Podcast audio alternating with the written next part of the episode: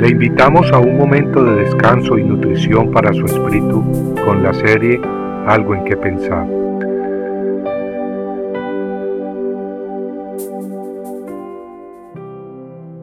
Tesoros escondidos.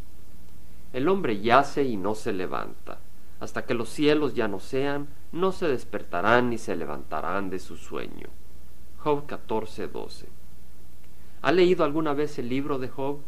Este es el libro más antiguo de la Biblia, pero está lleno de tesoros escondidos, listos para ser descubiertos por todos aquellos que se deleitan en la palabra de Dios.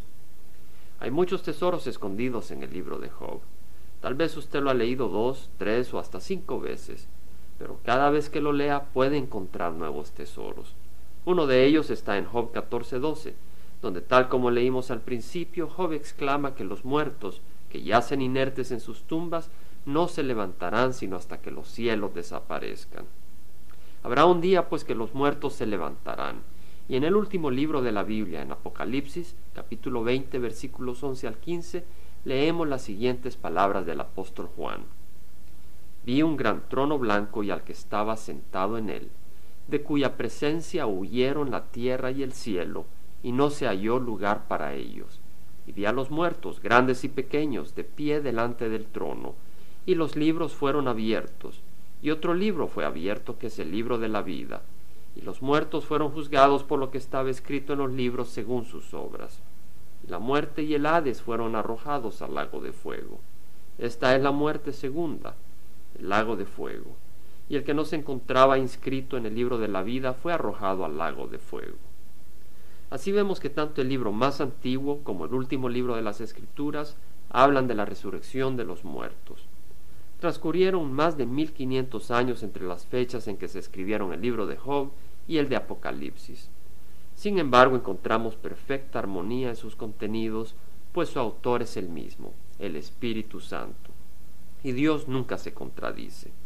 Es por eso que la palabra de Dios es el estándar, el fundamento, la guía sólida y confiable que tenemos los cristianos. Tal como dice el salmista, lámpara es a mis pies tu palabra y luz para mi camino. Y luego, la suma de tu palabra es verdad y cada una de tus justas ordenanzas es eterna. Jesucristo mismo dijo en Mateo 24:35, El cielo y la tierra pasarán, mas mis palabras no pasarán.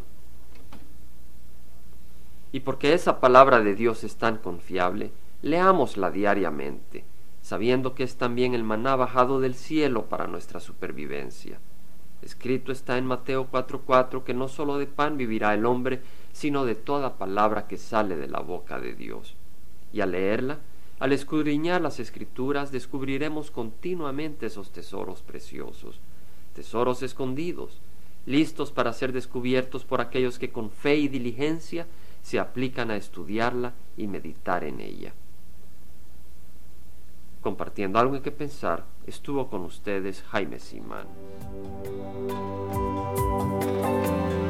Si usted desea bajar esta meditación, lo puede hacer visitando la página web del Verbo para Latinoamérica en www.elvela.com. Y el Vela se deletrea E L B de verdad E LA, donde también encontrará otros materiales de edificación para su vida.